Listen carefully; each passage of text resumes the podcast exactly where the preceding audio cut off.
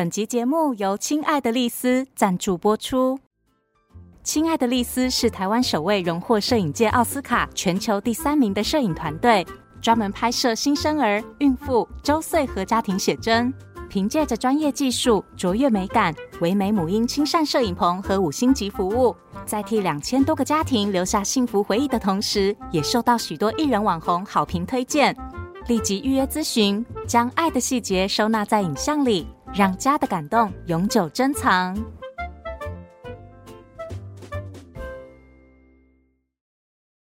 本集故事由东宇文化授权提供，作者凯叔。欢迎收听《从前从前》，Welcome to Once Upon a Time。This is Auntie Fairy Tale。我是童话阿姨。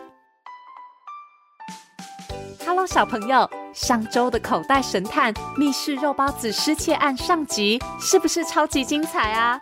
虽然艾小坡已经帮爸爸排除了偷吃包子的嫌疑，可是目前还是没找到肉包子到底去哪了。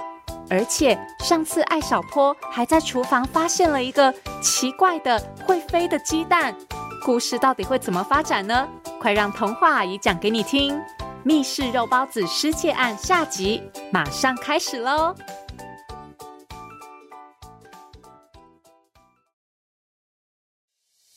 口袋神探：密室肉包子失窃案下集。有案子就交给口袋神探，一起破案吧！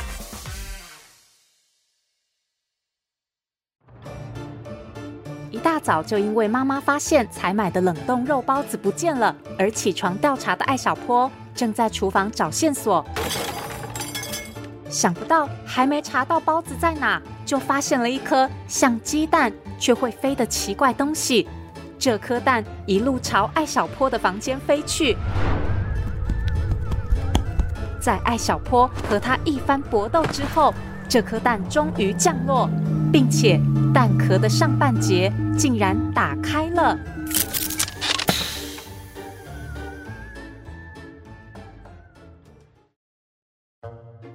艾小坡简直不敢相信自己的眼睛，蛋壳里面有一个浑身长着金色绒毛的小东西，它从里面跳了出来。接着还一脸不满意的开口说：“咕噜鸡，地球生物真粗鲁。”艾小坡张大了嘴，心想：“我的天哪，蛋壳里居然孵出一只会说话的鸡！”我不是鸡。这个小东西马上抗议。这下子艾小坡更惊讶了：“你你不是鸡，那是什么啊？哎，不对啊！”我又没有说你是鸡，你没说吗？我明明听到你说了一只会说话的鸡。这个小东西翻了一个白眼，艾小坡大吃一惊。那那是我在心里想的，哎，你你怎么会知道啊？小东西惊讶的心想：咕噜鸡，我能听到他心里想的话，难道？他就是我在地球上对应的人类吗？艾小坡万分震惊，赶紧追问：“哈，什么是地球上对应的人类啊？你来自外星球吗？”哎，等一下，你刚刚也没有说出声，我也可以听到你心里说的话。哎，难道我们有心电感应吗？那个小东西一双大眼睛乌溜溜的转个不停。接着叹了一口气，无奈地说：“唉，看来我们两个的确是可以用脑电波交流的对应生命。我来自银河系天秤座布斯考斯星，我的名字是 X 九四六零七三零四七二五八零八零零。”艾小坡吃惊的下巴都合不上了，他居然可以和一只鸡。而不是一个外星人直接用脑电波沟通，这真是太酷了！他赶紧从口袋里掏出了放大镜，仔仔细细地观察起这个小外星人。这个小东西虽然有一身金黄色的绒毛，但是它和地球上的小鸡完全不一样。它的头很大，两只眼睛也大大的，两条手臂细细的，一双手小小的，背后还有一对收拢着的小翅膀。艾小坡问：“呃，那个，你说你叫什么名字啊？”“我来自布斯考斯星，我的名字是 X 九四六零七三零四七二五八零八零零。”“啊，什么啊？你们那个什么不思考会死心取的名字也太难记了吧？嗯，这样吧，你长得很像一只小鸡，然后又会飞，我就叫你鸡飞飞好了。”艾小坡很兴奋地说：“鸡飞飞好像不是很高兴。什么不思考会死心啊？是不思考私心。哎呀，你不要碰我翅膀啦！哎呀，好啦，呃、我第一次看到外星人，呃、你让我看一下你的翅膀嘛！呃、啊，拜托啦！呃，哎呀，糟了，呃呃，能量不足。”鸡飞飞本来想跳起来反抗。结果声音越来越弱，最后眼皮一垂，倒在地上了。呃，你怎么了？艾小坡以为自己不小心把鸡飞飞给弄伤了。鸡飞飞用最后的力气，断断续续的挤出了一段话：“请，请把我送回飞船，我我需要能量。”飞船。艾小坡转头看了看鸡飞飞跳出来的蛋壳，心想：这应该就是他的飞船吧。他捧起鸡飞飞，小心翼翼地把它放回蛋壳，再轻轻地呼唤：“喂，哎，你现在好一点了吗？飞船是你的充电器吗？”可是鸡飞飞一直闭着眼睛，一句话也不说。这时。妈妈买早餐回来了，艾小坡来吃早餐啦！妈妈这么一说，给了艾小坡一个灵感。哎，早餐？对耶，可能外星人也得吃东西。想到这里，艾小坡把蛋壳飞船的盖子合起来，塞进书包。他赶紧跑到餐桌，三两口吃完油条。稀里呼噜的喝完豆浆，又从冰箱里拿了一盒牛奶，转头跑出家门。我出来了。艾小坡出门后，找了一个没有人的地方，又四处看看，才从书包里轻轻的掏出了鸡飞飞的蛋壳飞船。艾小坡猜想：嗯，食物，太阳能。电能，这些应该都有可能是外星人的能源吧？艾小坡想试试看，喂鸡飞飞喝一点牛奶。可是蛋壳飞船的舱门已经关上了，现在根本打不开。艾小坡还想试试太阳能，可是抬头一看，今天才刚下过雨，乌云都把太阳给遮住了。最后，他想到了电能这个选项。于是他决定去买两颗电池来试试。艾小坡把鸡飞飞放回了书包，又一路跑到梧桐小学门口的文具店。这家文具店除了有好看的笔和笔记本，还有各种包装纸、贴纸，是梧桐小学的学生们最喜欢的小店之一。艾小坡带着书包里的鸡飞飞刚进门。就听到了两个同学正在柜台前面争论。你不要乱说，明明就是我的。哪是啊？你才乱说嘞！我没有乱说。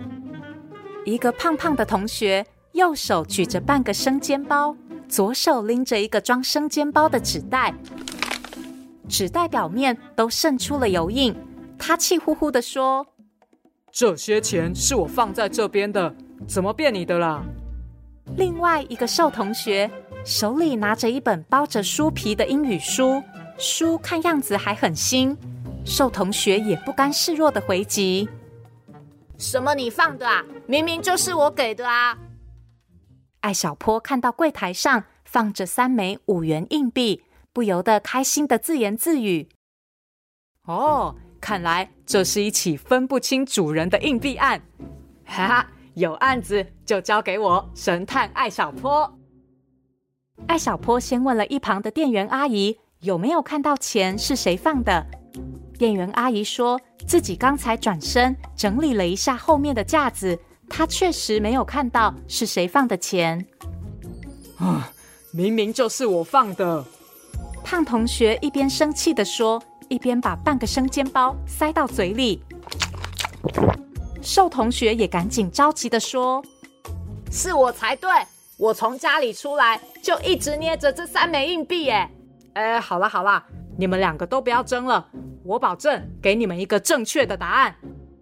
艾小坡兴奋的站到两个人中间说：“第一步，勘察现场。”艾小坡从口袋里掏出了每天都带着的放大镜，仔细观察柜台。文具店的玻璃柜台上散放着几本数学作业本，这三枚硬币就在旁边。其中一枚硬币还有一半压住了作业本。艾小坡透过放大镜仔细搜查，忽然他眼睛一亮，发现了案件的关键线索。艾小坡微笑地抬起头，对大家说：“哼，我已经知道了。”这个柜台上的钱是他的。艾小坡一边说，一边指向正要吃生煎包的胖同学。这下子瘦同学不高兴了：“凭什么说是他的啊？你有什么证据吗？”艾小坡信心满满地说：“当然，证据就是柜台上的这枚硬币。你们看，他压住的作业本上。”有一小片晕开的印子，那是油渍。硬币上沾了油，才会留下油渍，而硬币上的油就来自捏着它的主人。艾小坡一边说，一边拉起了瘦同学的手，说：“你看，你的手洗得很干净，手里拿的书也非常新，没有一点污损。这说明你是一个非常爱干净的人。”如果刚才这枚硬币是你捏在手里，上面根本就不会有油嘛。可是旁边这位同学手里一直拿着油油的生煎包，所以他拿出来的硬币会沾到油。店员阿姨和两个同学都很佩服他的推理。胖同学非常激动，他用油乎乎的手紧紧抓住了艾小坡的手，说：“嘿嘿，同学，谢谢你。”你真是个厉害的侦探！说完，就朝瘦同学哼了一声。哼！这时，瘦同学的脸已经红成了苹果。他又仔细地摸了一遍自己的书包和口袋，最后从裤子口袋里掏出了三枚硬币。哎，我的钱在这里哦！啊，对不起哦，可能是我刚刚看书太入神。忘记自己还没有掏钱了啦。于是，艾小坡成功破了案，也买到了电池。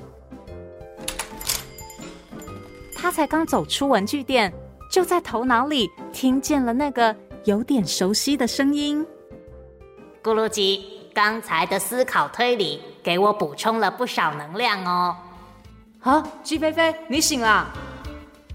这下子，艾小坡终于明白了。鸡飞飞并不像他之前以为的那样使用太阳能或是电能，而是使用思维能量。只要是鸡飞飞自己学习知识，或是他在地球上的对应生命体，也就是艾小坡，在进行思考的时候，都可以累积能量。刚才鸡飞飞吸收了艾小坡书包里百科全书的能量。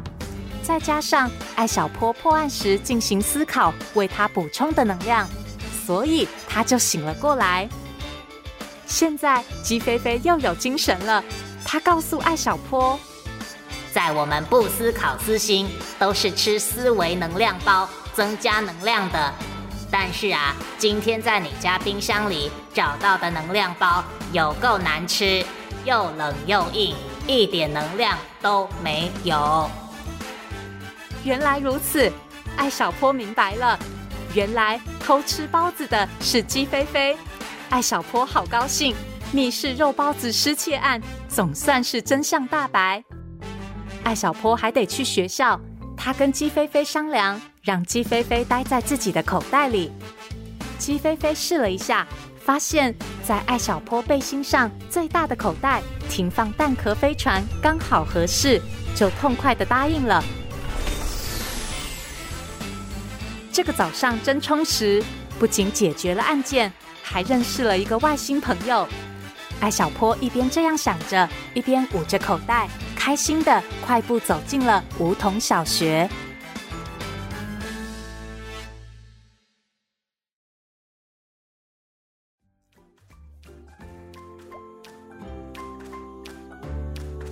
小朋友们喜欢口袋神探的故事吗？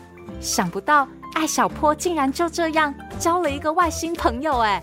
之后艾小坡还会和鸡飞飞一起解决什么样的案件呢？敬请锁定下一次的口袋神探。如果等不及想要看更多，可以点击资讯栏的购书链接，整套故事真的都非常精彩哦！谢谢收听《从前从前》，Thank you for listening，我们下次再见喽！